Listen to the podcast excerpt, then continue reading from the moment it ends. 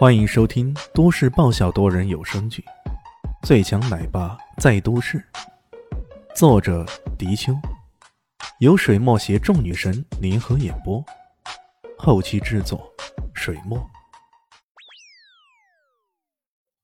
第七百零七集，李炫这一副死皮赖脸的皮赖态度，是方雨生从来没接触过的。他所接触的人，多半都是那种道骨仙风。说话又好听又有气派的人，万没想到自己居然还碰上这个莫名其妙的奇葩。不过李炫并没有让他继续鼻子生烟，而是话锋一转，说道：“你就这么突然闯进来，是下定决心要跟我撕破脸皮吗？难道你不想让你儿子好起来再跟我翻脸？”呵呵，回答他的是方云下的两声冷哼而已。女性的脸上又浮出一丝狐狸般的狡慧。我猜到了，你现在心里还将我骂个半死，对吧？你万万没想到，这是故意做的姿态，居然会搬了石头砸了自己的脚。这可真是啊，人算不如天算呢。哦，放云下有些奇异的看着他，这小子，难道他看穿了些什么？李炫呵呵笑起来，呵呵，让我来梳理一下吧。大概你在儿子三岁左右的时候，你发现他并不是亲生的，你老婆给他戴了绿帽子。有道是说呀，爱是一道光，绿到你发慌。你又气又恨，但你实在爱你老婆，所以一直隐忍不发。不过这个野种，你不可能就此放过他。于是，你从他三岁开始就传授他一门武功，这门武功的具体名称我说不上来，大概跟古龙小说里的嫁衣神功差不多吧。也就是说，只能为他人做嫁衣的。我的猜想是，你让这位少庄主苦练多年，等到他大概十八岁的时候，内力就深厚到足以凝出金丹了，然后你就可以趁机。将这个金丹给吸纳到体内，一举完成个人境界上的更大突破。只可惜呀，还是人算不如天算。最近少庄主练功出了岔，走火入魔了，这金丹就差满了点点，无法再进一步凝聚。而且他身体每况日下，在这庄内还成了人人皆知的新闻。面对着这样的情况，有着多年慈父形象的你，当然不会就此放任不理。所以，你这才想出贴榜求医这样的撇脚方法，继续维持着个人慈父的形象。李炫如此侃侃而谈，这一切的事情如同亲姐，这种淡定和自信让方云夏有些坐不住了。他脱口而出：“你，你是怎么知道的？” 别急，你不想听我继续往下讲吗？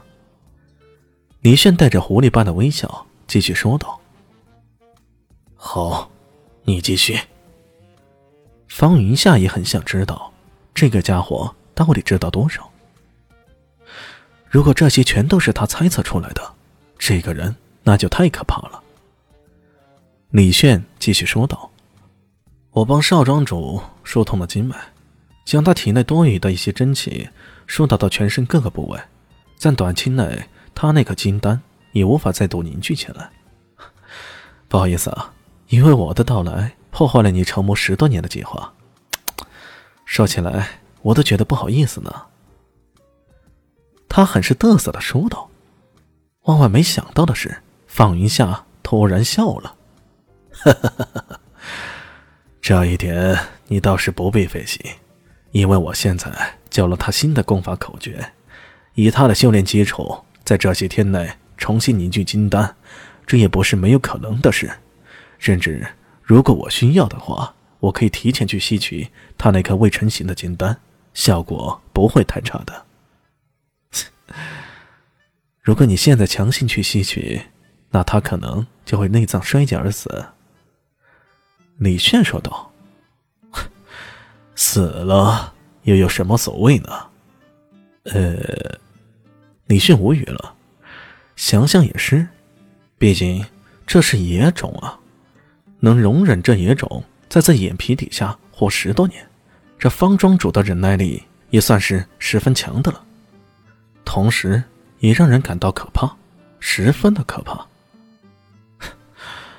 我好奇的是，你刚刚所说的这一切，都是你猜的吗？方云夏问道。呃，基本上是吧。我通过看病，看到这位少庄主修炼武功不一般，那是完全为人做嫁衣的呀。我当时就觉得惊讶。所谓虎毒不食子，怎么偏偏你就如此残忍呢？于是我就找人问了下，方知道你昔日的情史。原来在这么多年以前呢，你强行迎娶了剑神宫的一名宫女。这位宫女本来就已经心有所属，然而你却和剑神宫的公主联手，一起策划了一场意外事件，让那位宫女的情人从此失踪。面对这种情况，这位庄主夫人自然心中不满。既然有不满，然后顺手给你戴一顶绿帽子。那也不是挺正常的吗？再然后啊，你发现了这个秘密，当然也就报复啊。用这种方法来报复，既可以宣泄自己的仇恨，又可以获得修为上的重大突破，这自然是两全其美的办法。你去见了方云深。方云夏的脸色阴沉的滴出水来。本集播讲完毕。感谢您的收听，喜欢记得关注加订阅，我在下一集等你哦。哦，对了，我是谁？我是最大的鱼，也是你们的林园长林静初。